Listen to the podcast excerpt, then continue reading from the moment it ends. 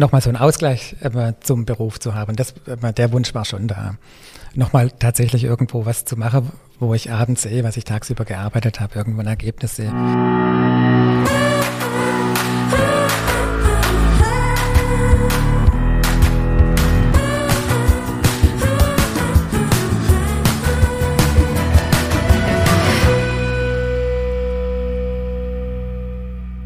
Hallo und herzlich willkommen zu einer neuen Folge unseres Podcasts Nachtschicht. Mein Name ist Ingmar Grimmer und ich freue mich, dass heute nicht nur der wunderbare David Haas mir gegenüber sitzt, sondern wir haben wieder einen Gast auf dem Overbänkle. Ich begrüße ganz herzlich hier bei uns in der Runde Alex Siegel. Hallo Alex. Hallo Ingmar, hallo David. Vielen ha Dank für die Einladung. Ja, sehr gerne. Wir freuen uns, dass du heute da bist. Und auch äh, mal ein cooles Thema mit dabei. Heute geht es um Kaffee. Ja. Cool. Ich freue mich auch. Äh, wir waren ja, äh, das haben wir hier im Podcast ja auch gesagt, vor ein paar Wochen mal zum Kaffeeseminar bei dir, Alex. Und haben schon, bevor wir bei dem Seminar waren, gesagt, der Alex müssen wir unbedingt mal hier einladen. Ähm, eine total spannende Geschichte und total spannend, was, was du machst. Ähm, ja, Alex, stell dich doch einfach unsere Hörerinnen und Hörer mal ganz kurz vor. Wer bist du? Was machst du? Was kannst du? Was kannst du? genau. Äh, sehr schön vorher Folge angehört. genau. Genau, ich bin der Alex Siegel. Ich bin 53 Jahre alt. Ich bin verheiratet, komme aus Hessenthal. Wir haben vier Kinder, vier Söhne im Alter von 11 bis 22 Jahren. Ich bin hauptberuflich in äh, einem Tochterunternehmen von der Bausparkasse tätig, in der Schwäbisch Hall Facility Management im Personalbereich dort. Ja, und seit eineinhalb Jahren jetzt etwa betreibe ich nebenberuflich oder eigentlich als erweitertes Hobby, so würde ich sagen, eine kleine Kaffeerösterei in Hessenthal. Der zweite Grund, warum ich ihn eingeladen habe, ist, dass man endlich mal jemand aus der Bausparkasse da haben wollte. Aus der Schwäbisch Hall Facility Management. Ganz kleiner, aber feiner Unterschied. Also nicht aus der Bausparkasse, aber auf diese Steine können Schwäbisch Sie bauen. Gruppe. So. Ja, vor allem äh, finde ich es halt immer ganz gut, weil wir müssen ja hier eh Entwicklungsarbeit leisten für Deutschland allgemein. Und jeder denkt ja immer bei Schwäbisch Hall, das ist eine Bank. Und also mir ging es ganz oft so, wenn ich in Berlin war, dass jemand gesagt hat, ach, das ist echt der Stadt. Mhm. Ich dachte immer, das ist, eine, das ist eine Firma oder Bank. Ja, von dem her, nein, Schwäbisch Hall ist eine Stadt. So ist es. Wunderbar. Alex, ich glaube, äh, die Frage, was du mit dem Oferbänkel verbindest, kann, können wir uns sparen oder gibt es sowas vor, vor, vor einem Röst? Nee, das gibt es, glaube ich, tatsächlich nicht, aber ich habe mir das echt überlegt. Eine, eine Röstbänkle wäre tatsächlich mal ähm, eine coole neue Sache, weil ein Röster, wenn er warm gelaufen ist, hat echt eine tolle Strahlungswärme und man kann beim Rösten durch dieses kleine Bullauge den Bohnen in der Trommel zugucken. Und das hat echt was, äh, fast was Meditatives, was Beruhigendes. Und da Bänkle davor, ja, durchaus mal eine Überlegung wert. Hört sich gut an, hört sich super an. Brauchst du einen Kontakt zum Schreiner? ja. nee, wunderbar, perfekt. Also hört sich super an. Ähm, aber klar, logisch, äh, Ofe Bänkle, Röstbänkle klingt echt gut. Ja. Sag Bescheid, wenn sie da ist, dann kommen wir mal vorbei. aber das ist halt relativ äh, hoch wahrscheinlich. Hoch, genau, da brauchst du ein hohes Bänkle. Ja. ja. Du Alex, hast uns bei alle, alle unsere Gäste interessiert, wie bist du aufgewachsen? Bist du mit dem, bist du mit dem Thema Genuss aufgewachsen? War das schon immer ein Thema für dich? Hast du schon immer gern Kaffee getrunken und dachtest dann irgendwann so, Mensch, das kann ich besser? Oder wie war das bei dir? Also wie war, war das kindheitlich geprägt bei dir? Also das Thema Kaffee denke ich nicht. Jetzt Thema Essen war immer schon ein, ein wichtiges Thema bei uns zu Hause auch. Wenn du das jetzt äh, mit Genuss in Verbindung bringst, äh, Essen hat immer einen festen Platz bei uns zu Hause gehabt. Ähm, äh, wir haben einen, einen Bezug zur Landwirtschaft. Meine Mutter kommt aus der Landwirtschaft. Mein Vater eigentlich aus dem Pfarrerhaushalt, hat aber dann auch Landwirtschaft studiert. Ähm, ähm, wir haben äh, Verwandte, Onkels, Tanten aus der Landwirtschaft. Von daher habe ich einen engen Bezug, war auch viele Ferien bei meinen Onkeln und Tanten ähm, auf dem Hof, habe dort mitgearbeitet. Und insofern haben wir auch was Lebensmittel angeht, eigentlich schon einen direkten Bezug. Also konnten das auch schon immer wertschätzen und ähm, hat eigentlich einen, einen, einen, wichtigen Wert auch bei uns zu Hause in der Familie eingenommen. Okay. Dann bist du auch Pfarrersohn. Ähm, äh, nee, also Pfarrer Enkel. Pfarrer Enkel, also dein ja. Vater ist Pfarrersohn gewesen quasi. Genau. Ah, ja. witzig, dann haben wir da ja auch noch ein bisschen was gemeinsam. Ja. ähm, du bist die ersten drei Jahre in Afghanistan aufgewachsen. Das hat gar nichts mit Kaffee zu tun, interessiert mich aber trotzdem. Ähm, weißt du da noch was davon? Wahrscheinlich nicht mehr, oder? Da weiß ich glaube ich nichts mehr. Ich habe schon noch so ein paar ähm, Erinnerungen, wobei ich gar nicht so ganz sicher bin, ob das eigene Erinnerungen sind oder ob sich das so verfestigt hat durch das vielfache Erzählen jetzt auch von meinen äh, Eltern oder meinen Brüdern. Genau, wir waren drei Jahre in Afghanistan. Mein Vater war dort in einem Entwicklungshilfeprojekt ähm, äh, tätig. Äh, direkt nach der Geburt. Ich war sechs Wochen alt, wie wir ausgereist sind und dann drei Jahre, als wir zurückgekommen sind. Krass. Ich dachte jetzt gerade, Siegel ist so gar kein afghanischer Name. okay, Entwicklungshilfe, okay, ja, okay. Erinnerungen habe ich, also nur durch die Erzählungen von, äh, von meinen Eltern. Äh, Afghanistan hat uns aber, glaube ich, doch auch nachhaltig geprägt. Also wenn ihr zu uns mal nach Hause oder in mein Elternhaus kommt, ähm, da seht ihr gleich, da ist ein afghanischer Einschlag da, jede Menge Teppiche, ähm, Einrichtungsgegenstände aus Afghanistan. Auch so das ganze Thema äh, Weltoffenheit oder, oder interkulturelle Beziehungen und so, das war bei uns immer wichtig. Mhm. Also Mhm. von daher hat es schon auch eine, einen prägenden Einfluss gehabt. Aber wie, wie war das denn konkret? Was haben, de, was haben deine Eltern oder wie war der Bezug zur Landwirtschaft? Dein, dein Vater hat studiert, hast du gesagt? Genau, der hat Landwirtschaft studiert, hat auch promoviert als Agraringenieur und war dann in einem Entwicklungshilfeprojekt, ein landwirtschaftliches Projekt von der Regierung eben quasi ausgesandt mit der GTZ damals, Gesellschaft für technische Zusammenarbeit. Und die haben eben im Bereich Ackerbau, Viehzucht, Brunnenbau und ähnliche Dinge dort gearbeitet. Bevor wir äh, uns den weiteren Lebensweg angucken, äh, gibt es erstmal eine Schnellfragerunde. Die äh, ist ein bisschen fies, weil die Frage hast du nicht vorher Ja. gekriegt. nee, nee, alles gut. Wir sind, wir sind, ganz, wir sind ganz Ja. lieb mit unserer Frage. Wir machen das immer im Wechsel. Ich fange einfach mal an, Kaffee rösten oder Kaffee trinken. Kaffee rösten. Ist eine Tasse Kaffee für dich am Morgen ein vollwertiges Frühstück? Ja, Latte Macchiato oder Kaffee schwarz. Kaffee schwarz, Siebträger oder Filterkaffee? Siebträger.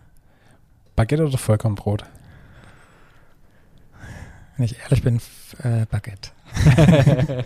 Wobei äh, die Siebträgerfrage ist wirklich äh, gemein, weil dein Filterkaffee, wo wir beide getrunken haben, der war ja schon auch echt überragend lecker. Also von dem her, es hat ja beides Also, was für Ich, sich. so ist es. Ich würde es auch nie entweder oder sagen. Es gibt auch unterschiedliche Situationen, wo manchmal der, äh, der Filterkaffee besser geeignet oder ist oder besser schmeckt und manchmal eben auch ein Siebträger. Ja, aber für unsere Schnellfragerunde muss es halt Das muss man sich ganz entscheiden, ja, mein Gott. Nee, aber äh, also es ist ja so ein bisschen, das habe ich ja auch bei dem Kaffeeseminar äh, wahrgenommen, der Vollautomat ist so ein bisschen, äh, der wird so ein bisschen belächelt bei den Kaffeeprofis. Aber Siebträger und Filterkaffee ist für dich beides legitim, sage ich mal. Ist beides legitim, absolut. Es kommt auf der Kaffee drauf an, es kommt auch auf die Situation drauf an. Ja, ein schneller Kaffee, ein, ein Espresso, es geht nur im Siebträger. Jetzt ein, ein Filterkaffee ist vielmehr ein gesellschaftliches Getränk auch so. Deshalb von daher absolut beides. Kannst du mal für unsere Laie, und da zähle ich mich auch ein Stück weit dazu, mal erklären, wie, wie funktioniert ein Siebträger? Was, was passiert da? Gut, du ähm, hast einen, einen Kaffee, den du sehr fein malst. Ähm, der kommt in einen Siebträger, also so ein Gefäß, wo es äh, Pulver eben ähm, aufnimmt. Dann wird er eingespannt in, äh, in die Brühgruppe. Dann wird mit hohem Druck eben heißes Wasser und Achtung, nie zu heißes Wasser, immer so 94, 96 Grad heiß etwa durch dieses äh, Pulver durchgepresst. Und dann werden entsprechend die löslichen Teile aus dem Kaffee gelöst und es gibt dann einen Kaffee. Mhm. Ja. Während quasi beim Filterkaffee das ganz langsam da durch ohne Druck Mhm. genau extrahiert. Das ist der Mhm. große Unterschied. Es gibt Druckzubereitungen, das ist ein Vollautomat, das ist ein Siebträger, das ist ein Herdkännchen und dann gibt es die drucklosen Zubereitungen, jetzt ganz klassisch der Filter oder eine Kaffeemaschine. Du hast gerade schon Wassertemperatur angesprochen. Ähm, da habe ich mal so einen Mythos gehört, da muss ich jetzt mal fragen, dich als Fachmann, ob das stimmt, dass bei McDonalds der Kaffee immer so heiß ist, weil heiß äh, merkt man nicht, wenn der Kaffee nicht gut ist. Stimmt das? Also heiß heißt immer, dass anteilig mehr Bitterstoffe gelöst werden. Ähm, Dunkel geröstet, so würde ich sagen. Und das ist bei, bei McDonald's auch der Fall. Dunkel geröstet ähm, ist immer ein, ein prominentes Röstaroma und das überdeckt eigentlich auch äh, Fehlaromen in dem Kaffee. Deshalb ist nicht generell, das ist immer schwierig, äh, so generelle Aussagen zu treffen, aber tendenziell schon so, dass ein schlechter Kaffee äh, so gut wie nie hell geröstet ist. Okay. Weil dann die Röstaromen sozusagen alles überdeckt sozusagen. Genau, genau. Okay. Okay, jetzt sind wir aber schon sehr tief im, im Kaffee-Game Ja, drin. wir- genau. Wir, wir äh, switchen nochmal zurück zu deinem Werdegang. Ich habe hier stehen USA, Studium Betriebswirtschaft. Erzähl doch mal ein bisschen, wie war so dein, dein Werdegang, dein beruflicher Werdegang? Da gab es am Anfang ein paar Schlenker. Ähm, würde ich, wenn ich jetzt nochmal frisch entscheiden dürfte, wahrscheinlich nicht mehr so machen. Trotzdem immer, ich, jede dieser Stationen war prägend für mich und insofern auch wertvoll. Mal ganz kurz, ich habe direkt nach dem ähm, Abitur mit ähm, Pharmaziestudium begonnen in Würzburg. Ich bin dann während des ersten Semesters noch zum Zivildienst einberufen worden. Und das war damals ein bisschen doof. Es gab eine Verwaltungsregelung, die besagte, dass die dritten Söhne einer Familie nicht äh, zur Bundeswehr eingezogen werden. Das war bei mir der Fall. Deshalb habe ich auch direkt äh, nach dem Abitur mit dem Studium dann begonnen. Und im ersten Semester zum Ende dieses Jahres ist dann diese Verwaltungsregelung außer Kraft gesetzt worden. Das heißt, ich musste das Studium abbrechen, wurde einberufen zur Bundeswehr, habe dann verweigert er hat dann Zivildienst gemacht im DIAG, zunächst im Altenheim, dann auf der Unfallchirurgie. Und am Ende dieses ersten Jahres oder der ersten neun Monate zum Ende dieses ersten Jahres ist diese Verwaltungsregelung wieder in Kraft getreten. Und ich konnte dann nach neun Monaten den Zivildienst äh, vorzeitig wieder beenden. Der war damals noch 18 Monate. Ich habe in dieser Zeit dann entschieden, dass ich äh, Pharmazie nicht nochmal beginnen möchte, sondern BWL studieren und ähm, das auf einer, damals war das BA, Berufsakademie, heute ist das die DH, die duale Hochschule. Und habe dann ein Unternehmen äh, gesucht, wo ich parallel die Ausbildung machen kann und äh, habe dann erst fürs Folgejahr eigentlich einen, einen Ausbildungsbetrieb gefunden, hatte also nochmal ein Jahr zu überbrücken äh, da habe ich damals dann schon gejobbt in der Bausparkasse in der Technikabteilung einige Monate und bin dann unter anderem auch in Amerika gewesen, neun Monate, habe dort ähm, äh, auf einem äh, Bible College gearbeitet. Ähm, die haben äh, ähm, Freizeiten angeboten für Schüler, ähm, Schulklassen meistens, die so wochenweise kamen und dann so Backpack-Trips in Rocky Mountains gemacht haben. Und da war ich als Begleitperson dabei. Tolle Erfahrung, schöne Zeit. Und dann kam Studium, Betriebswirtschaft, Schwerpunkt äh, Personal und Marketing. Und seitdem bin ich eigentlich durchgehend immer im Bereich Personal tätig gewesen. Mhm. Okay, cool. Und dann hast du ähm, uns das so beschrieben, irgendwann, du bist ja dann fast 20 Jahre jetzt bei der Schwäbisch Hall Gruppe. Schon über 20 Jahre. Oder ja. über 20 Jahre, ja. schon seit 2001, ja, also über, Mensch, 22 Jahre, über 20 Jahre. Dann kam der Wunsch nach was Neuem, eigenem, Kreativen, Nachhaltigem, hast du uns geschrieben. Ja. Also sprich, äh, du wolltest irgendwie nochmal was Neues machen und wie kam es dann aber zum Kaffee? Also vor allem würde mich die Frage interessieren, war es dir egal? Hauptsache es ist was Eigenes, was Kreatives und was Nachhaltiges oder war der Kaffeewunsch schon immer so ein bisschen da? Nee, es war zuerst tatsächlich dieses immer nochmal was anderes zu machen, was, und es waren tatsächlich diese Attribute, was Kreatives, was auf die Beine zu stellen, was Nachhaltiges auch zu machen. Äh, der Kaffee kam eigentlich erst dann im zweiten Schritt. Ich muss vielleicht noch dazu sagen, ähm, es ist jetzt kein, also nicht aus, aus einer Notwendigkeit heraus entstanden. Mir geht es wunderbar dort an meinem Arbeitsplatz. Ich habe ein tolles Team, tolle Aufgaben, tolle Chefs, also es passt äh, rundrum alles. Aber nochmal so einen Ausgleich äh, zum Beruf zu haben, das, äh, der Wunsch war schon da. Nochmal tatsächlich irgendwo was zu machen, wo ich abends sehe, was ich tagsüber gearbeitet habe, irgendwo ein Ergebnis sehe. Ich habe viele Gespräche, ich habe viel ähm, Themen, die über den Schreibtisch laufen, wo ich manchmal tatsächlich abends frage, was habe ich heute eigentlich gemacht? Alles gut, aber nochmal so ein Ausgleich dazu, der Wunsch war eigentlich schon da. Und dann wie kam das zum Kaffee? Es gab, ich würde mal zwei, äh, so, ja, eigentlich schon so Schlüsselerlebnisse beschreiben, ähm, die dann letztlich zum Rösten geführt haben. Eines, das war ziemlich genau jetzt vor drei Jahren. Da war ich auf einem Führungskräftekongress in äh, Karlsruhe. Da ging es eigentlich um äh, Digitalisierung, um äh, künstliche Intelligenz, um Startups und äh, an diesem Kongress angegliedert war ein Messebereich, wo sich junge Unternehmen vorgestellt haben ähm, insbesondere eben aus dem Bereich Digitalisierung, KI. Und dazwischen stand einer mit einem Kaffeebus. Ein toller, restaurierter alter Bulli. Und da habe ich einen Espresso getrunken, bin mit ihm ins Gespräch gekommen und ich war total fasziniert, wie er von seinem Produkt erzählt hat, von Kaffee erzählt hat. Er hat Kaffee äh, direkt importiert von den Bauern, wie er den angebaut hat. Er hat ihn besucht, auch im Ursprung und ähm, hat mir erzählt von seiner Geschichte. Er hat auch seinen ähm, Beruf an den Nagel gehängt, hat sich selbstständig gemacht im Bereich Kaffee-Catering mit mehreren solchen Kaffeemobilen. Und diese, ich würde schon sagen, Leidenschaft oder Begeisterung ähm, hat mich richtig fasziniert.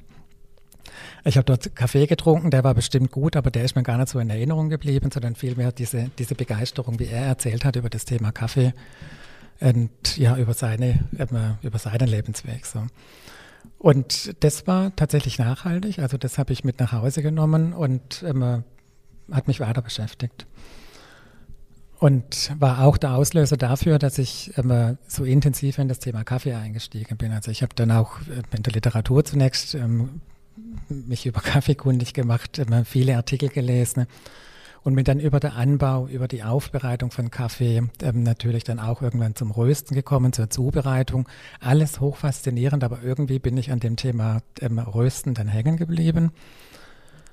Und dann kam irgendwann erst der Gedanke, Mensch, du möchtest was Kreatives machen, du möchtest was Nachhaltiges machen, du möchtest was auf die Beine stellen, du möchtest abends sehen, was du tagsüber gearbeitet hast. Und irgendwie kam mir dann so in den Sinn, das ist eigentlich, oder lässt sich möglicherweise mit dem Thema Kaffeerösten vereinen.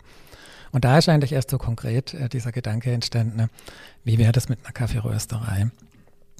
Und dann war ein zweites immer wichtiges Erlebnis oder Ereignis auf diesem Weg. Wir waren dann nicht lange drauf, in, äh, in Pfingsten vor drei Jahren jetzt dann in Ruanda. Unser ältester Sohn hat da freiwilliges soziales Jahr gemacht.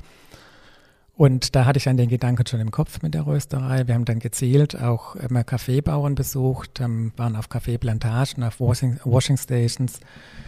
Und ich wollte mir einfach auch nochmal den Eindruck vermitteln jetzt direkt vor Ort und das hat mich wieder total gepackt. Also wenn du das mal siehst, was für ein Aufwand betrieben wird im Ursprung, wie viel, mit wie viel Hingabe die dieses Produkt bearbeiten, damit wir letztendlich eine gute Tasse Kaffee hier haben. Das hat mich wirklich äh, nachhaltig beeindruckt.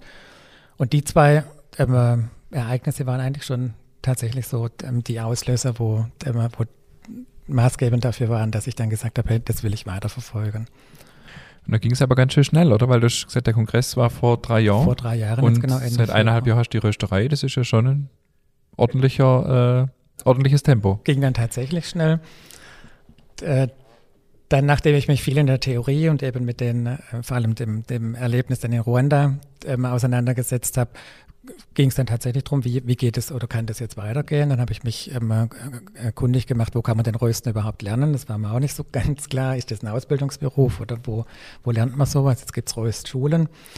War dann ähm, im Sommer in diesem Jahr ähm, in, äh, in der Nähe von Berlin in der Röstschule, habe dort eine Woche einen Kurs gemacht tatsächlich nochmal so ein Orientierungskurs, um zu sehen, macht mir das auch in der, in der Praxis Spaß? Ähm, kann ich das riechen im wahrsten Sinne des Wortes, wenn man den ganzen Tag vor dem Röster steht, den Kaffeerösten riecht? Das äh, hat einen ganz eigenen Geruch. Ähm, genau, und hat mich total fasziniert, nochmal irgendwie bestätigt, auf diesem Weg weiterzugehen.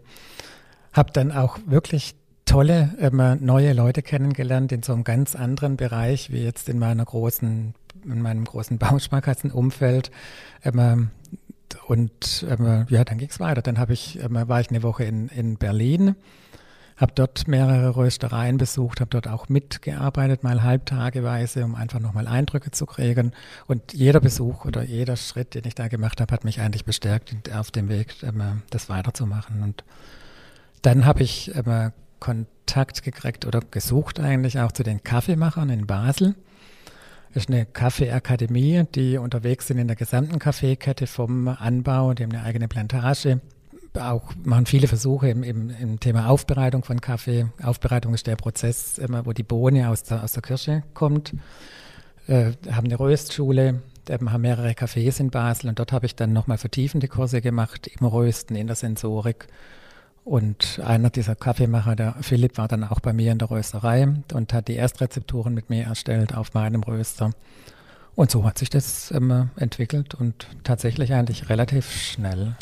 Und die haben noch einen verdammt guten YouTube-Kanal, weil mein oberflächliches Wissen kommt von den Jungs. Ja, die sind echt gut. Also wer ja. Fragen hat äh, zum Thema Kaffee, ganz egal in welche Richtung geht, auf Kaffeemacher, auf YouTube, ja. da findet er die Antworten. Ja, voll. Also ähm, ich habe mich da wirklich stundenlang damit beschäftigt. Das ist echt cool, was die da machen. Also wirklich super, ja. Und äh, deinen Job hast du ja trotzdem auch noch gehabt. Also hast du dann immer Urlaub genommen für diese Kurse, genau. Seminare. Genau, da spricht ja schon für viel Leidenschaft dann ja, auch. Also das lief klar nebenher im Urlaub und ja. am Abend. Und jetzt hast du die Rösterei eineinhalb Jahre, glaube ich. Genau. Mitte in Corona eröffnet, oder? Ja, genau. Im August vorletztes Jahr mhm. haben wir es eröffnet. Also wir haben tatsächlich dann, äh, nachdem der Philipp da war und wir die Erstrezepturen hatten, einfach mal die Türen aufgemacht. Ähm, ich würde nicht sagen, dass ich da blauäugig rangegangen bin, aber ähm, so einen wirklichen Plan, wie sich das entwickeln soll, hatte ich tatsächlich nicht. Und dann haben wir tatsächlich die Türen aufgemacht und waren echt überwältigt, wie, wie das angelaufen ist und wie es sich dann auch entwickelt hat bis jetzt. Und deutlich, deutlich besser, wie du es dir vorgestellt ja, hättest? Also ich, ja? ich, konnte mir gar nicht äh, vorstellen oder konnte gar nicht einschätzen, gibt es einen Markt oder es ist ja, ich habe relativ knapp kalkuliert, weil ich will, dass das kein exklusives äh, Produkt ist. Eins meiner Anliegen ist ja auch für dieses Thema Kaffee, Herstellung von Kaffee, die Situation im Ursprung einfach auch zu sensibilisieren. Aber es ist trotz allem ein teures Produkt im Vergleich zu dem Industriekaffee. Mein günstigster Kaffee kostet 20 Euro das Kilo, das geht auch noch höher. Und ich konnte mir gar nicht vorstellen, ob es da einen Markt gibt, ob Menschen bereit sind, jetzt für eine, eine, so ein hochwertiges Produkt einfach auch so viel Geld zu zahlen. Aber da ähm, war ich sehr positiv überrascht. Ähm, da gibt es einen Markt und vor allem halt auch ein Verständnis dafür, dass Leute sagen, ich, ähm, mir ist es was wert, ähm, zu wissen, wo das Lebensmittel herkommt, wie das Lebensmittel hergestellt worden ist. Mir ist es was wert, auch regional vor Ort zu kaufen. Und ähm, insofern ähm, freue ich mich echt darüber, dass sich das so entwickelt hat. Und cool. Jetzt ähm, haben wir so ein bisschen rausgehört, wie, wie das alles so entstanden ist. Lass uns mal über Kaffee an sich mal noch äh, ein bisschen sprechen. Also, ich weiß nicht, ähm, der David weiß schon ein bisschen was, ich weiß ein bisschen weniger, unsere Hörer und Hörerinnen wissen vielleicht zum Teil auch was. Erzähl mal ein bisschen, wie, wo kommt Kaffee her, wie wächst Kaffee überhaupt? Ähm, fangen wir mal bei den Basics an. Also Kaffee ist eine Frucht, ähm, sieht aus wie eine Kirsche und die Kaffeebohne ist der Kern oder der Same von dieser Kirsche. In der Regel sind zwei Samen in dieser Kirsche, manchmal auch nur einer, das ist die sogenannte Perlbohne. Kaffee wächst auf Bäumen beziehungsweise Sträucher sind es. Sie sind äh, je nach Varietäten unterschiedlich hoch, aber die bis zu zehn Meter sogar. Und Kaffee wächst in, äh, im sogenannten Kaffeegürtel. Kaffeegürtel nennt man äh, so eine Range 24 ähm, Grad etwa nördlich und südlich vom Äquator. Kaffee er braucht ein sehr gemäßigtes Klima, ähm, also viel Feuchtigkeit und äh, Temperaturen idealerweise so um die konstant 25 Grad. Und das ist in diesem, äh, mhm. in diesem Territorium eben so gegeben. Genau, Kaffeewechsel ist eine ganz äh, spannende Sache und ich weiß nicht, ob es einzigartig ist, aber es gibt es nicht so häufig. Man hat alle Vegetationsstufen gleichzeitig an der Pflanze. Das heißt, du hast Blüten, Du hast grüne ähm, Kirschen, du hast gelbe, in der Regel sind das halbreife, gibt auch manche gelben reifen Kirschen und du hast rote Kirschen. Und das macht die Ernte so schwierig, ähm, weil man eigentlich, wenn man jetzt ähm, hochwertig ähm, erntet oder rein ähm, sauber erntet, dann muss man eigentlich von Hand ernten. Ne? Und das ist bei einem Massenprodukt ähm, einfach schwierig. Die. Also das heißt, zur gleichen Zeit, egal wann im Jahr, hast du ja. alle vier Stufen quasi am, am Baum genau, oder also am Strauch. Der, der, das braucht zur Ausreifung ungefähr neun Monate, aber das ist eben zeitversetzt. Es gibt mehrere Erntedurchgänge. Und, und wie wird dann geerntet tatsächlich von Hand oder? Also es gibt unterschiedliche Verfahren, im Grunde drei. Das ist immer die hochwertigste und aufwendigste Art ist das äh, sogenannte Picking, das ist die Handernte, wo man dann tatsächlich durchläuft und äh, jede einzelne reife Kirsche pflückt. Wahnsinn. Ja. Also eine Kirsche, eine Bohne, nee, zwei Bohnen hast du. Eine Kirsche, zwei Bohnen, mhm. genau. Krass. Ähm, dann gibt es so eine ähm, Mischform, das ist das sogenannte Stripping. Das geht schneller, da geht man her und äh, man streift quasi mit der Hand die komplette Rebe ab, aber hat, hat den Nachteil, dass ich wieder alle äh, Reifegrade gleichzeitig ernte. Jetzt ist Kaffee ein, ein Schattengewächs, idealerweise, also es darf nicht der direkten Sonne dauerhaft ein, ausgesetzt sein und wächst oder wird idealerweise in, in Mischkulturen angebaut, unter Bananenstauden zum Beispiel oder in, in, mit Mais dazwischen. Und da komme ich mit Maschinen gar nicht rein. Deshalb kann ich, in, wenn Kaffee so angebaut wird, eben nur per Picking oder Stripping ernten. Und ähm, in Monokulturen wird mit Vollernten geerntet. Da fährt man mit ähm, Maschinen durch, die ähm, mit so Bürsten quasi den, ähm, den Kaffee abstreifen. Ne? Und dann ist auch alles dabei. Dann ist auch alles dabei. Das, und das macht dann auch die Preisunterschiede wahrscheinlich? Das macht die Preisunterschiede, mhm. klar. Also ähm, von Hand oder per Stripping, ähm, das sind alles hochwertige mhm. Qualitäten. Das geht mit der Massenware nicht. Und äh, da gibt es verschiedene Sorten, verschiedene, sind es dann auch verschiedene Kirsche, verschiedene Bohnen oder wie ist ja, das? Ja, also Kleiner Ausflug in die Botanik. Ja. Ka äh, Kaffee äh, gehört zur, äh, zur Familie der Rubiaceae, das ist äh, Rötegewächse. Und dann gibt es unterschiedliche Arten von Kaffee. Ich glaube, es gibt insgesamt 124, wobei nur vier tatsächlich eine Rolle spielen, beziehungsweise von den vier nur zwei. Und das ist ähm, Kaffee oder Coffea arabica und Coffea canephora. Und Coffea canephora ist bekannt unter dem Namen Robusta. Robusta ist eigentlich eine Varietät, also eine Stufe drunter. Und die zwei Arten kennt man eigentlich noch. Das ist also Arabica und Robusta. Arabica ist der Hochlandkaffee. Der wächst ab etwa 800 Meter bis 2, 2.500 Meter. Je höher der wächst, umso langsamer wächst er, umso mehr Aromatik bildet der Kaffee aus. Deshalb ähm, sagt man oder ist tatsächlich auch so, ist der hochwertig oder der, der aromatischere Kaffee der Hochlandkaffee, also der, die Arabica-Bohne. Da gibt es unterschiedliche Varietäten, das sind wie Rebsorten beim Wein, äh, die auch unterschiedliche Geschmacksprofile mitbringen. Und ein Robusta ist der sogenannte Niederlandkaffee, der wächst also bis auf Küstenregionen. Und man kann äh, die Eigenschaften des Robustas ganz gut zusammenfassen mit robust. Der ist robust in jeder Hinsicht, also der ist robuster äh, was, was Schädlinge angeht, ist ähm, unkomplizierter zu kultivieren. Ähm, was Temperaturunterschiede angeht, ist er robuster und vor allem halt auch geschmacklich. Ein robuster ist ein eigentlich durchweg äh, wirklich ein robuster Kaffee, also ein erdlicher Kaffee, ein, ein würziger Kaffee, manchmal ein, ein, nicht so hohe Qualitäten sind ledriger Kaffee, auch ähm, holziger Kaffee. Hat aber andere Eigenschaften wie ein Arabica-Kaffee. Er macht eine schöne Crema, also eine Textur im Kaffee, gibt halt auch eine gewisse Würze in der Kaffee und deshalb verblendet man vor allem jetzt in Espresso-Röstungen oftmals auch einen Anteil Robusta mit, äh, weil ich dann vom Robusta einfach eine schöne Textur in den Kaffee kriege und von der Arabica-Bohne wieder die Komplexität der mhm. Das heißt, wenn es nur zwei Sorten in dem Sinn gibt, die eine Rolle spielen, dann äh, sind die Unterschiede im Kaffee hauptsächlich durch die Röstung dann? Entstehen die durch die Röstung, durch die Mischung oder durch, durch was? Auch und natürlich durch die verschiedenen Anbauländer, oder? Ja, das genau, dann auch also vom, zwei, vom, Aroma her anders Genau, also es gibt zwei Arten und dann, wie gesagt, ähm, Unterarten oder Varietäten. Ähm, ähm, bei, bei der Arabica-Bohne, die haben schon auch nochmal unterschiedliche Geschmacksprofile oder auch was, was Körperausprägung angeht und so unterscheiden die sich. Ähm, und dann spielt viel eine Rolle, wo die herkommen, ähm, auf was für Böden die gewachsen sind, wie die Niederschlagsmengen waren, auf welchen Höhen die gewachsen sind. Genau, und durchs Rösten kann man das, was die Bohne mitbringt, betonen, aber ich kann es durchs Rösten nichts reinrösten, was die Bohne nicht angelegt hat. Man kann so ganz grob sagen, ähm, es gibt so drei Schwerpunkte, wo, wo Kaffee wächst. Das ist, ist Südostasien. Das sind eher so ähm, oftmals würzigere Kaffees, ein bisschen erdigere Kaffees. In Afrika sind es ganz oft ähm, fruchtige Kaffees. Und Süd- und Mittelamerika sind oft so schokoladigere Kaffees, mhm. nussigere. Man neigt jetzt ein bisschen dazu, so pauschal zu sagen, ein Robusta ist einfach der schlechtere Kaffee. Ja. Kann man so aber ja eigentlich nicht sagen. Er hat einfach nur eine andere Charakteristik, oder?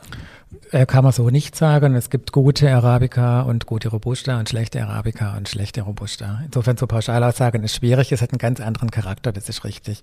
Und was schon richtig ist, der aromatischere Kaffee also der komplexere Kaffee ist, ist die Arabica-Bohne. Wenn man das als gut und schlecht bezeichnet, dann ja, aber ich bin immer vorsichtig äh, bei gut und schlecht. Es gibt sowohl hier wie da gut und schlecht. Ja. Bevor wir zum Röster dann kommen, würde mich noch mal interessieren beim Thema Anbau. Du hast ja auch, ähm, als wir bei dir auf dem Kaffeeseminar sehr viel erzählt über den Anbau, auch über das Thema Fairtrade und so weiter. Das fände ich cool, wenn du uns da noch mal ein bisschen in das Thema mit reinnehmen kannst. Also zum einen haben wir jetzt gehört, äh, die Leute laufen dann dort durch bei der Ernte und, und erntet die Kaffeebohne einzeln und so weiter. Ähm, das ist ja alles nicht ganz einfach, weil es ja auch sehr weit weg ist und für den Endkonsument vielleicht schwer zu durchschauen. Dann gibt's verschiedene Siegel und so weiter. Ähm, übrigens kleines Wortspiel, gell? ähm, nimm uns da mal ein bisschen mit und erzähl mal ein bisschen, wie du darüber denkst oder ja, was kann vielleicht auch oder was können unsere Hörerinnen und Hörer, was können sie achten, wenn sie Wert darauf legen wollen, dass vielleicht die Bauern da unten auch ähm, dann entsprechend gut entlohnt werden für, für ihre Arbeit. Mhm.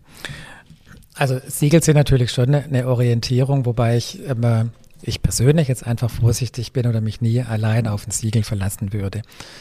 Ähm, mir kommen einfach, mach mal ein Beispiel, Fragezeichen auf die Stirn, wenn ich im Discounter einen Kaffee sehe, der doppelt zertifiziert ist, heißt Bio-zertifiziert, Fairtrade-zertifiziert, war für, weiß ich nicht, 8,99.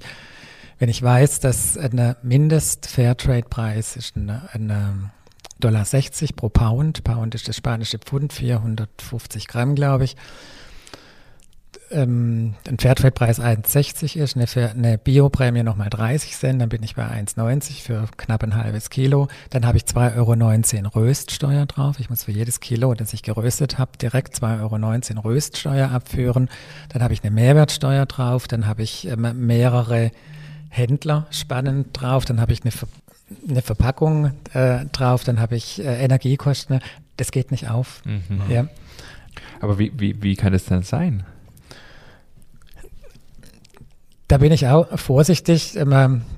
Es gibt Studien, ähm, die äh, zu dem Ergebnis kommen, dass ein, ein ich sage jetzt mal ganz vorsichtig, ein Teil dieses Handels auch in sogenannten Combos und Confidentials abgewickelt wird. Das sind so äh, ja, Mischgeschäfte, also mal ganz platt, ein, ein Händler äh, kommt äh, zur Kooperative oder zum Bauern, äh, wo Kaffee verkauft wird, sagt, ich kaufe den Container Fairtrade-Kaffee ab, aber nur, wenn du mir noch einen zweiten Container gibst zum Preis X. In der Summe ist es halt eine Mischkalkulation. Der Preis, den der Bauer kriegt, ist niedriger als der Fairtrade-Preis. In der Summe ist er etwas höher wie ein, wie ein Weltmarktpreis. Insofern, Fairtrade ist gut, ist sicherlich eine Orientierung und lieber Fairtrade wie gar nichts. Aber besser ist es natürlich, wenn das noch transparenter stattfindet. Ich beziehe meine Kaffees auch nicht direkt, da will ich auch ehrlich und vorsichtig sein. Ich habe einen Kaffeehändler dazwischen, der aber ausschließlich direkt äh, einkauft bei den Bauern oder bei den Kooperativen, wenn es Kleinbauern sind. Und das ist für mich momentan der transparenteste Weg des Kaffeebezugs. Ich weiß meistens bis zum Bauern, von welchem Bauern der Kaffee kommt. Ich weiß, was beim Bauer immer tatsächlich an, an Preis ankommt. Klar, da ist nochmal ein Händler dazwischen, ähm, aber ich kann in den Mengen, die ich verarbeite, einfach auch nicht direkt importieren. Kann man für die Zukunft sich immer nach Optionen offen halten, oder? Aber ähm, sicherlich nochmal transparenter wie jetzt ähm, Fairtrade. Okay, aber das heißt, du weißt, wo dein Kaffee herkommt. Ja, ich weiß in jedem Fall meistens äh, bis zum Bauern zurückverfolgbar, wo der Kaffee herkommt. Also wenn es Kleinbauern sind, dann ist die letzte Station die Kooperative, äh, weil die Kleinbauern eben dort ähm, Kaffee abliefern, dann ist es für die erledigt. Dann macht alles weitere die Kooperative. Kooperative ist wie eine Winzergenossenschaft. Genau, Genossenschaft, ja. Genossenschaft, okay. ja. Mhm. Wo wird der meiste Kaffee angebaut? Äh, Brasilien ist für Arabica äh, der größte Produzent und ähm, Robusta kommt aus Vietnam, der größte Anteil. Aus Vietnam? Ja. Okay. Krass. Ja, und dann ist tatsächlich, ähm, also was so ein wertvolles Gut der Kaffee ist, das hast du ja auch im Seminar gesagt, Kaffee wird ja auch in der Börse gehandelt. Robusta, glaube ich, in London und Arabica in New York an der Börse. Richtig, genau. Äh, total faszinierend. Also, wo, wenn man auch mal merkt, was von der Wirtschaftskraft hinter Kaffee eigentlich steckt, ist schon gigantisch eigentlich. Kaffee ist das ist ein Handelsgut, das ähm, nach Rohöl das zweitmeist gehandelte äh, Rohstoff der Welt. Ja. Wahnsinn. Ja, aber auch hier, ähm, du, weil du es gerade so schön gesagt hast, würde, glaube ich, Transparenz, noch mehr Transparenz, glaube ich, ganz gut tun. Ähm, weil, wie du sagst, da passiert ja schon auch einiges, wo eigentlich nicht wirklich aufgehen kann. Genau, so ist das die Erfahrung, wo ich mache, ja, oder was ich beobachte.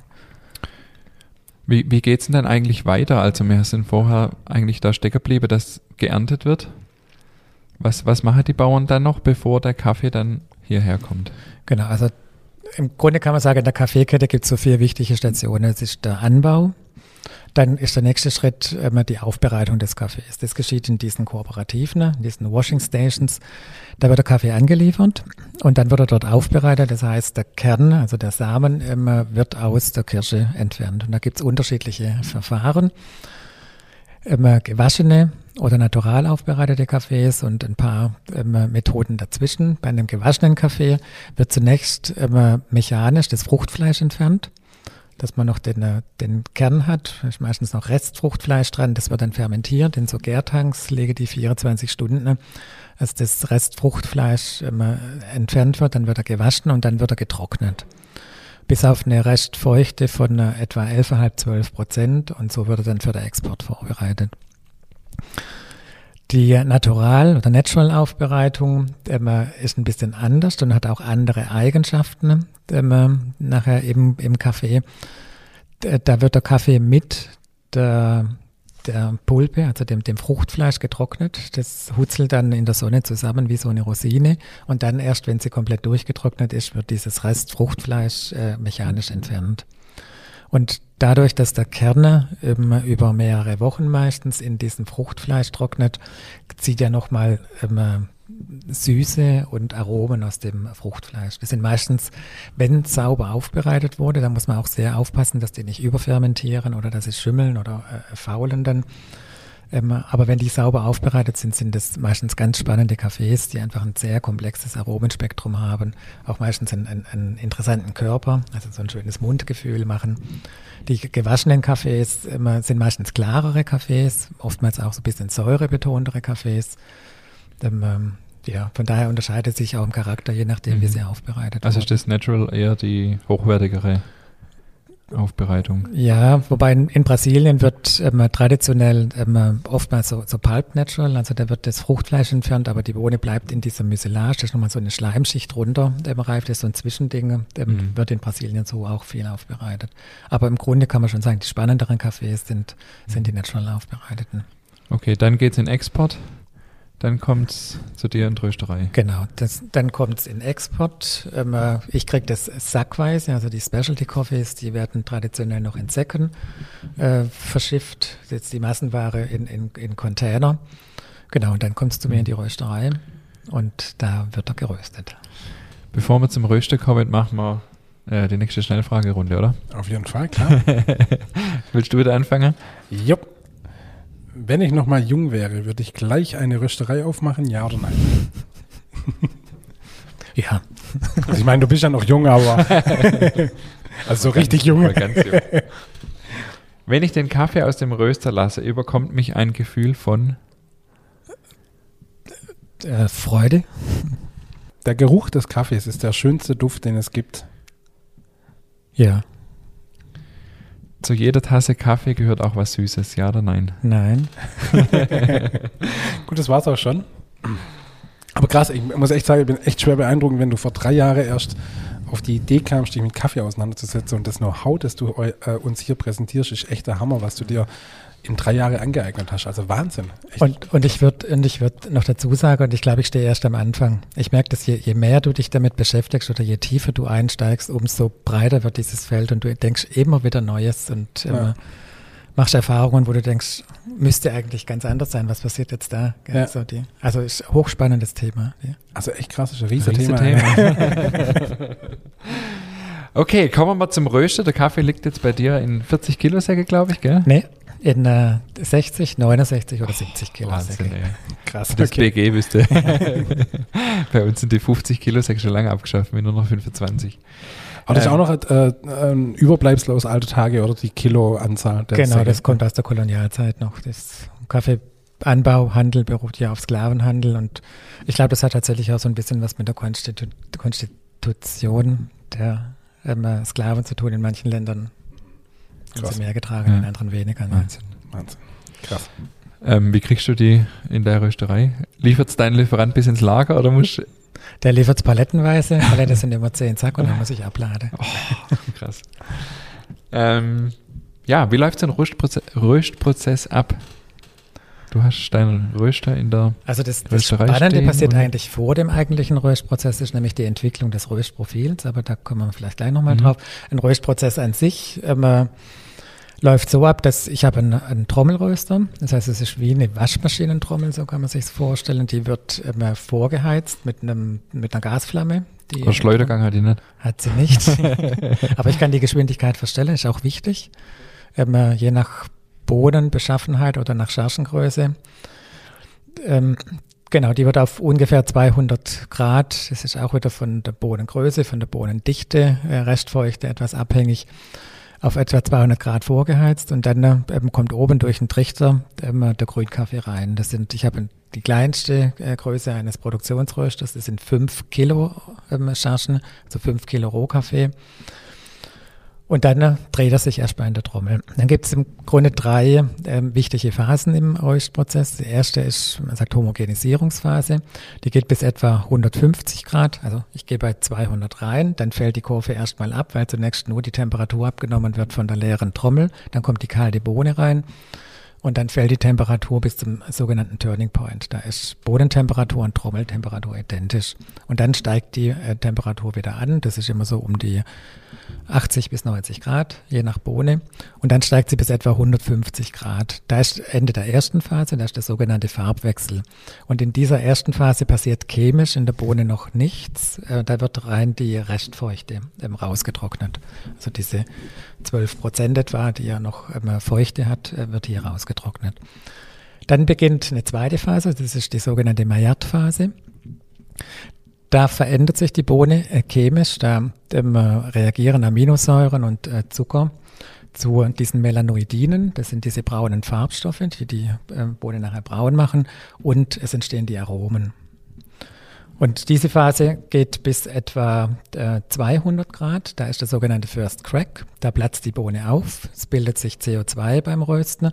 Und irgendwann ist der Überdruck in der Bohne so groß, dass die aufplatzt an diesem Centerschnitt. Das kennt ihr dieser weiße Schnitt ähm, in der Bohne. Und da platzt die dann, nimmt dann Volumen schlagartig zu. Und dann gibt es eine dritte Phase, das ist die sogenannte Entwicklungszeit. Das ist der Zeitraum nach dem First Crack. Es entsteht kurz vor dem First Crack oder um diesen Zeitpunkt rum Zucker. Der Zucker karamellisiert dann hinten raus und man kann jeweils durch ähm, die Lage dieser drei Phasen, die Dauer, die jeweilige Temperaturzufuhr, den Anstieg pro Minute in der Temperatur ähm, Einfluss nehmen ähm, auf den, ich sage jetzt mal, Charakter des Kaffees. Die fruchtigeren Aromen im Kaffee, die entstehen eher im, im vorderen, in der Maillard-Phase, dem Bereich. Die bauen sich dann hinten wieder ab. Dafür kommen hinten raus dann eher diese Sugar Browning Aromen. Das ist das dunklere, das nussige, schokoladige, mandelige im Kaffee. Wenn man dann noch weiter rausröstet, nimmt auch das wieder ab. Dann kommen die sogenannten Dry Distillation Aromen. Das ist dann dieses würzige, auch die, das, das Brandige manchmal, die, also tatsächliche Röstaromen. Diese italienischen Röstungen, die sind meistens ähm, in dem Stil geröstet. Mhm. Und wie kannst du äh, Einfluss nehmen auf den Prozess? Du hast vorher mal die Geschwindigkeit erzählt. Für was brauchst du jetzt die unterschiedlichen Geschwindigkeiten? Also ähm, geröstet wird konduktiv und konvektiv, das heißt durch heiße Luft oder durch Berührung, äh, Berührung von Bohne zu Bohne oder äh, Berührung von Bohne zu Trommel. Und wenn eine, eine, eine Bohne jetzt zum Beispiel zu lang in der, in der Trommel liegt, bis sie umfällt, also bis sie von der, wieder, wieder hochtransportiert wird, äh, kann das sein, dass die Brandstellen kriegt an der, an der Trommel. Das ist ein Röstfehler, das darf nicht sein. In solchen Fällen wäre ähm, eine Einflussmöglichkeit eben dann entsprechend die Trommelgeschwindigkeit zu erhöhen, damit die Kontaktzeit Bohne und Trommel ähm, entsprechend kürzer ist. In der Regel nehme ich Einfluss eigentlich immer über, die, über den Airflow. Das ist die Luft, die ich einblase in den Röster. Wenn zu viel ähm, Luft drin ist, kann ich, äh, oder auch zu wenig, äh, zu viel Hitze oder auch zu wenig, kann ich über die Luftzufuhr steuern. In der Regel steuere ich eigentlich, das ist immer die erste Eingriffsmöglichkeit oder ähm, ja, über die, über die Brennerleistung. Mhm. Und man erstellt einmal ein, ein Röstprofil, also eine Rezeptkurve ist das quasi, wo genau festgelegt ist, zu welchem Zeitpunkt ich welche Temperatur erreicht haben muss. Und dann fährt man in einem, wenn ich den ähm, die Röstung reproduziert diese Kurve wieder ab. Ähm, wenn alles gut läuft, dann habe ich eben auch hinterlegt, welche Brennerleistung ich zu welchem Zeitpunkt brauche. Und dann gibt es einen identischen Kaffee. Ist aber auch von, ähm, von Ernte zu Ernte unterschiedlich, oder? Also das mhm. heißt, wenn du jetzt eine neue Ernte hast, wo einfach ein bisschen regnerischer war, ja. musst du natürlich den Röstprozessor dementsprechend anpassen, oder? Genau. Ja, also, okay. Genau. Und das verändert sich manchmal sogar, wenn ich von oben vom Sack äh, Bohnen nehme und von unten vom Sack, wenn ich jetzt viele Röstungen nacheinander mache vom gleichen Kaffee, äh, verändert sich auch das Röstprofil oder muss ich anpassen entsprechend. Aber das ist ja voll schwierig, weil du siehst ja erst, wenn er rauskommt, oder? Wie, wie machst du das? Ja, also ich sehe ja, äh, ich habe quasi eine, eine Rezeptkurve eingeblendet auf dem Bildschirm und die muss ich abfahren und dann sehe ich schon, wenn sie mir jetzt zu schnell ansteigt, ähm, dann muss ich entsprechend eingreifen und Brennerleistung wegnehmen oder Luft einblasen, damit ich möglichst auf so eine Soll-Ist-Kurve quasi genau. und wenn du siehst, es passt nicht, dann, dann genau. kannst du eingreifen genau. sozusagen. Ich habe so ein paar äh, Hilfsparameter, zum Beispiel die Rate of Rise, die zeigt mir an, wenn alle Parameter gleich bleiben, wie stark ist der Temperaturanstieg in der nächsten Minute.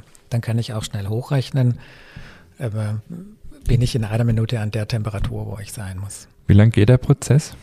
Ein bisschen unterschiedlich. Ähm, eigentlich von der Art des Getränkes. Ein Filterkaffee geht deutlich kürzer äh, wie eine Espresso-Röstung. Ein Filterkaffee ein sehr heller. Äh, man geht auch mal nur neun, zehn Minuten, neun oder zehn Minuten. Eine Espresso-Röstung bei mir jetzt um die 15 Minuten, 14, 15 Minuten, ein ganz dunkler auch mal 17 Minuten. Mhm. Ist das ein großer Unterschied zur Industrie? Das habe ich schon mal gehört, dass quasi in der Industrie viel heißer und kürzer geröstet wird. Ja.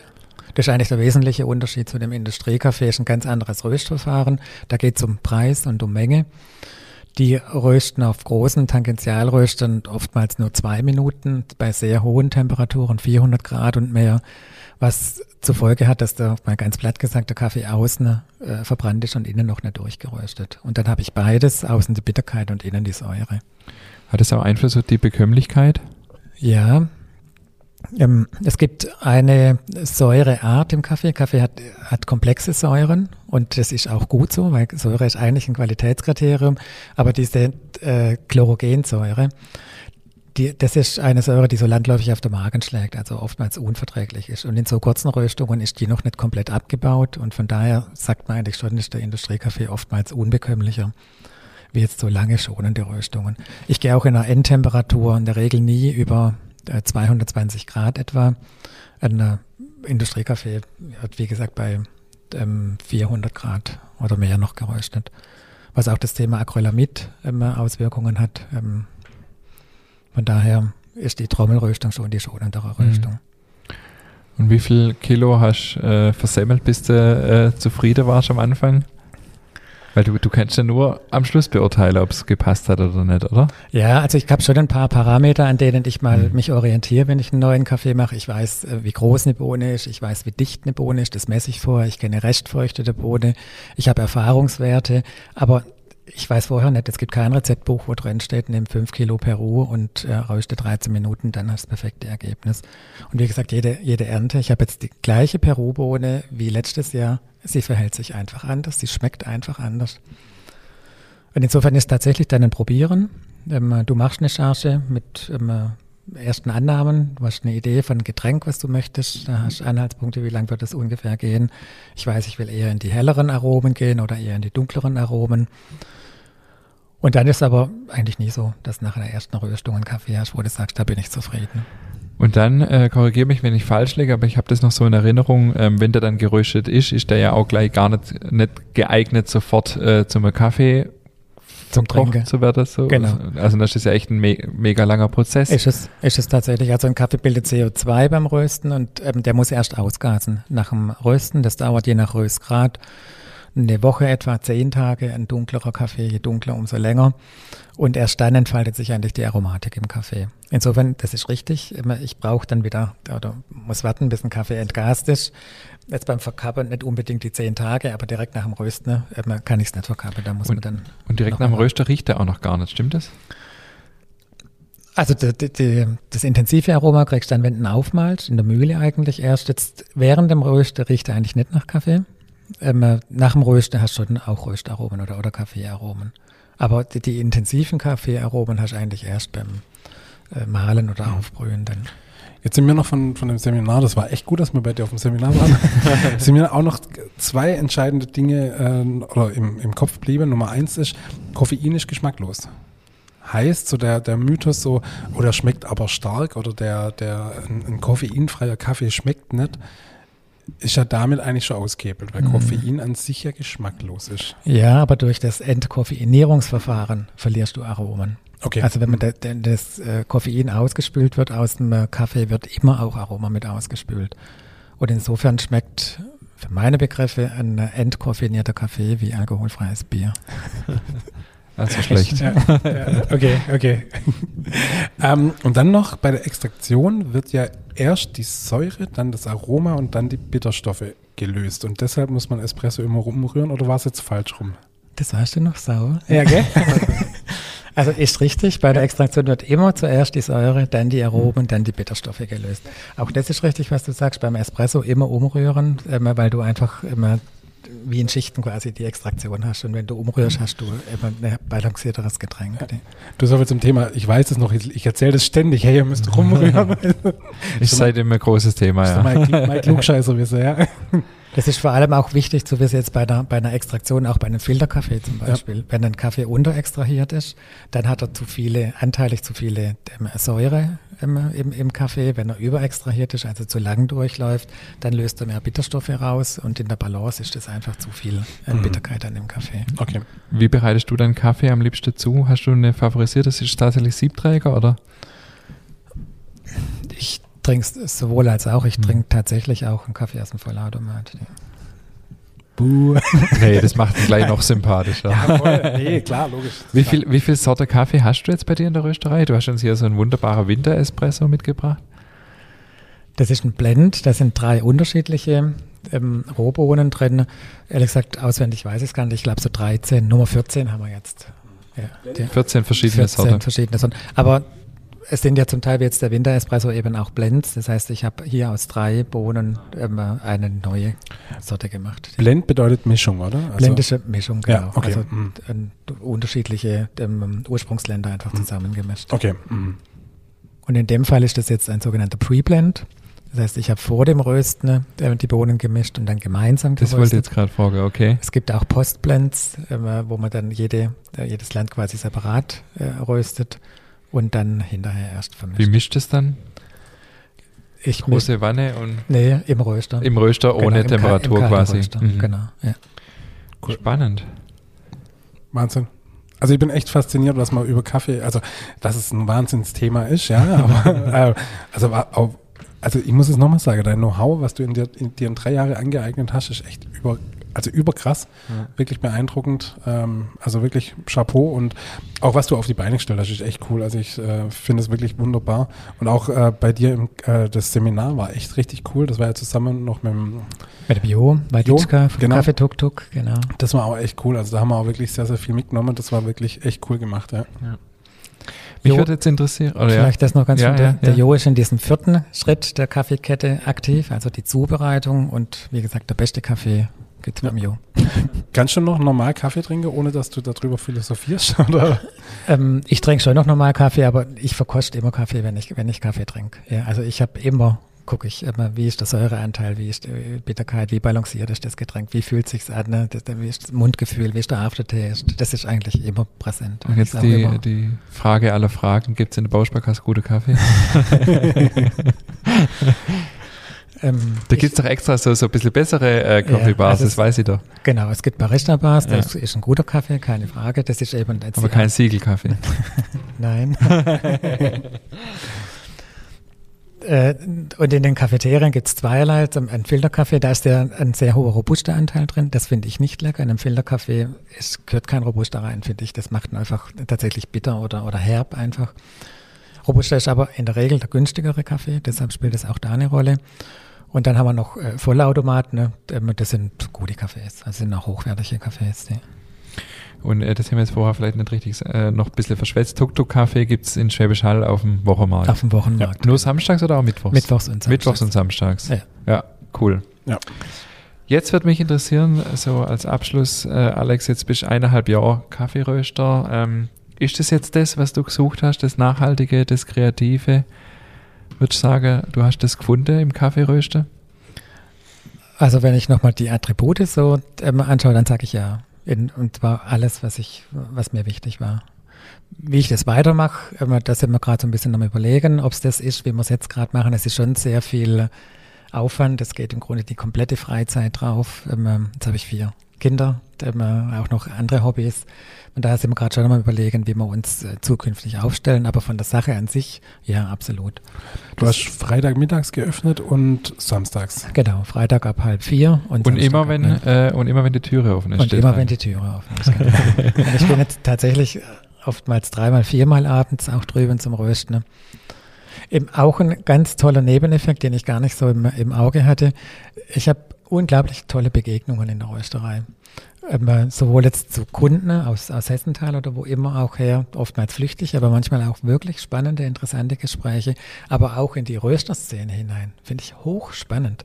Also ähm, sind oft auch Quereinsteiger oder ähm, Künstler, Lebenskünstler, so ähm, Menschen, wo ich sonst wahrscheinlich gar keinen Zugang äh, gehabt hätte. Oder, ähm, und das ist so spannend, also so liebenswerte Leute. Und, ähm, und uns. Und euch? Ja.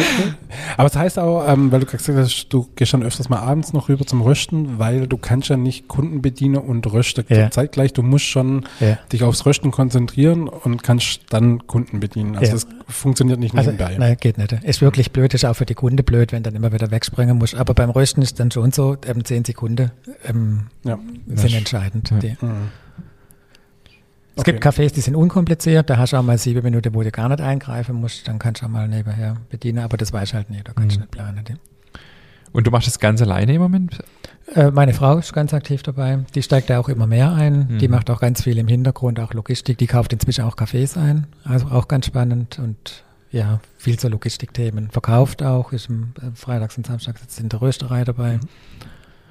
Wir haben ja jetzt doch ein paar, ein paar Hörer, so eine Handvoll. Ähm, wo findet man, wo kriegt man deinen Kaffee? Außer bei dir im Lade Freitag, Samstags und wenn die Tür offen ist. Kriegt, äh, Online-Shop habt ihr auch einen? Wir haben einen Online-Shop, genau. Und ansonsten vertreiben wir tatsächlich jetzt in ein paar Läden auch lokal, im, im Bauernmarkt in Hessenthal, beim Knausenberger in der Kreuziger Siedlung, in der BAG, in der Stadt unter, hinterm Bahnhof und in Öhringen neuerdings auch. Sind die auf euch zugekommen? Die sind oder? alle auf uns zugekommen. Also ich habe noch nie Werbung gemacht. Ähm, ja, alle ähm, sind auf uns zugekommen. Genau, dann haben wir einen Friseur, wo einen Kaffee ausschenkt und auch verkauft. Und also ganz interessante Konstellationen. Ja, äh, Alex, mega. Also vielen Dank für das, was du uns alles heute äh, über Kaffee nahegebracht hast. Ähm, aber jetzt ist schon noch spannend, so ein bisschen als Abschluss. Ähm, wir haben jetzt gehört, wie dein Weg war, wie es mit der Rösterei äh, so läuft. Wie geht es jetzt weiter? Was sind eure äh, nächste Ziele, nächste Schritte, größerer Röster oder was, was hast du vor mit deiner Rösterei? Also es ist eine spannende Frage, wo wir uns tatsächlich auch immer gerade viele Gedanken machen. Wir sind jetzt an so einem, an so einem Schwellenwert, sage ich mal. Die Menge geht eigentlich zumindest mit dem Röster, den wir haben, ähm, aktuell nicht mehr. Von daher ist schon eine Überlegung, tatsächlich auch einen größeren Röster anzuschaffen. Äh, ich würde sagen, das ist der übernächste Schritt. Der nächste Schritt ist tatsächlich, wir haben uns ähm, jetzt auch nochmal mit den Kaffeemachern ähm, verabredet oder dort einen, machen mit ihnen ein Audit gehen über alle unsere Röstprofile nochmal durch, um einfach in der Qualität nochmal besser zu werden. Gar nicht so jetzt in die Menge zu gehen, sondern in die, in die Qualität. Bist, weil du nicht zufrieden bist oder weil ich, denkst, glaub, geht noch mehr? ich will es, glaube ich, noch mehr verstehen. Mhm. Ähm, ich bin auch nie zufrieden, obwohl der Kaffee gut ist, aber es, ähm, Ja. es, Kaffee lebt irgendwie, weißt und es ähm, manchmal verändert er sich, obwohl alle Parameter gleich sind und ich weiß nicht warum. Und ich glaube, da will ich einfach noch mehr verstehen. Wenn ein Kaffee jetzt einen, ich sag mal, einen harschen Nachgeschmack hat, dann habe ich schon Ideen, aber manchmal ist es schwierig, wo ansetzen, was, was mache ich jetzt? Und deshalb ähm, äh, haben wir uns jetzt mit den Kaffeemachern nochmal verabredet und machen mit denen nochmal ein Audit, um äh, ja, einfach in der Qualität nochmal noch mal professioneller zu werden. Ne? Sind gerade auch mal überlegen, ob wir uns biozertifizieren lassen. Ähm, genau, das sind so die, Cool. die konkreten nächsten Schritte. Und zwei Genussabende stehen an. Und zwei Genussabende, genau. in der Kremers Backstube in Unterwinkheim. Ich glaube, sie sind schon beide ausverkauft, wenn ich es richtig. Nicht? Das zweite nicht. Der zweite nicht? Okay, aber der erste ist ausverkauft, ja. Schön. Cool. Ja, total. Äh, David, du darfst deine Abschlussfrage formulieren. Ja, natürlich, die Frage aller Frage. Kürzlich hat übrigens Jan Böhmermann in seiner Sendung Magazin Royal das auch erwähnt, dass es absolut unvereinbar ist. Aber ich stell's, Ja, gut, was der sagt, das äh, hat ja gar keinen Wert. Aber äh, wir müssen noch schon das dazu sagen. Beim letzten Ja. Genussabend Ja. haben wir eine neue Empfehlung gekriegt äh, mit Butter, nee, ohne Butter, Ja. aber Nutella und oben drüber Erdbeermarmelade. ja, das ist schon echt derb. Aber gut, Ha, ich habe es probiert am Sonntag. Lass uns gleich drauf kommen. Jetzt lass erstmal Alex die Frage stellen. Alex, Laugengebäck mit Nutella geht klar oder nicht? Das geht klar.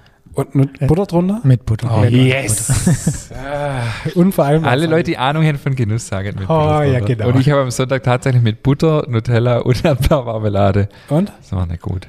Nee, oder? Also die Erdbeermarmelade Also passt für mich da. Laugenweckle und Erdbeermarmelade ist auch lecker. Ja, Das ja, absolut. klar. Ja, Da, da auch Butter drauf, klar, Ja. gern, aber Nutella? Nee, Nee. sorry. Also da bin ich Das, raus. das, nee. Ja, probier's mal, aber ich fand's, also es war too Ja. much. Ja, okay. Ja, lieber Alex, vielen herzlichen Dank. Das war hochspannend. Ich, ich liebe Kaffee und ich, äh, wie gesagt, ich beschäftige mich ja auch ein bisschen mit dem Thema. Äh, wirklich toll. Ich finde es auch toll, was du auf die Beine gestellt hast. Habe ich, glaube ich, heute schon ein paar Mal gesagt. ähm, geht wirklich mal vorbei in der Kaffeerösterei, freitags, samstags, und wenn die Tür offen ist und äh, bestellt einen Kaffee fleißig, würde ich sagen. Alex, du hast jetzt noch die einmalige Chance, äh, was zu sagen. Ja, lasst mich einfach Danke sagen. Hat sehr viel Spaß gemacht. Mein erster Podcast. Hat man genau. nicht gemerkt? Genau. Vielleicht noch ein, ein, Satz zum Schluss. Was mich total freut, ist, dass ich viel Rückmeldung kriege im Sinne von, ich finde es schön, dass ihr da seid. Und ich unterstütze euch gerne. Also das ist so jetzt aus, aus eigener Sicht eine ganz neue Erfahrung, wo ich auch sage, ich glaube, support your local. Ja, ich schätze das total aus einer anderen Perspektive jetzt und habe auch mein, mein Kaufverhalten umgestellt. Wir ähm, schauen also auch sehr, dass wir, dass wir lokal einkaufen, dass wir gute Lebensmittel einkaufen. Ja. Ja, genau. Das ist absolut cooler Schlusssatz, sehr, sehr äh, richtig und finde ich, finde ich echt äh, cool. Und ich finde es auch cool, dass wir in Schwäbisch Hall jetzt so eine hochwertige Kaffeerösterei haben. Mhm. Ähm, das, ja, ja also voll. Cool. Also das ist Wahnsinn, was unsere Region hier qualitativ ja. und genussmäßig zu bieten hat. Und von dem her bist du eine tolle Bereicherung. Ja. Und wir freuen uns, dass du da bist. In diesem Schön. Sinne wollen wir uns nicht länger in die Länge ziehen. Vielen Dank. Ich danke euch. Und bis nächste Woche. Bis nächste Woche. Ja,